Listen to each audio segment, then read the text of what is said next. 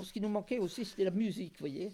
On avait rejoint en 1966 un groupe euh, d'amateurs éclairés de musique qui allaient tous les lundis chez un couple qui était passionné de musique aussi. Et puis, ils sont partis définitivement en France. On a donc pris le relais et nous avons continué à accueillir tous les lundis ceux qui avaient envie d'écouter de la musique entre gens euh, très amateurs.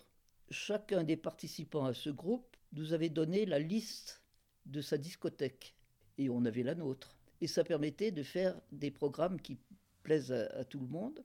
On avait comme indicatif avant chaque concert les variations Goldberg. C'était vraiment tous ces lundis soirs un, moment de, comme on dit, de partage artistique qui était très très bienvenu, même si les disques n'étaient pas toujours parfaits parce qu'il craignait la moisissure. Mon mari avait adopté une façon qui n'est pas du tout recommandée, semble-t-il.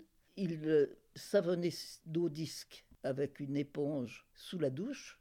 On a su après que ce n'était pas tellement ce qu'il fallait faire, mais enfin, euh, ça nous a permis de tenir quand même. On ne le, faisait quand même pas avec les disques des autres. Et quand les uns ou les autres partaient en France pour une mission, ils revenaient avec euh, un disque soit recommandé par l'une des, des personnes, ou bien alors un disque dont on avait envie. Donc ça a été aussi euh, une façon de ne pas se priver complètement de musique. Bach, Mozart, euh, Stravinsky. On avait des programmes dactylographiés à l'avance qui étaient tout à fait en harmonie avec le moment de l'année. L'oratorio de Noël, il y avait les grandes fêtes carillonnées, étaient accompagnées par la musique euh, adéquate.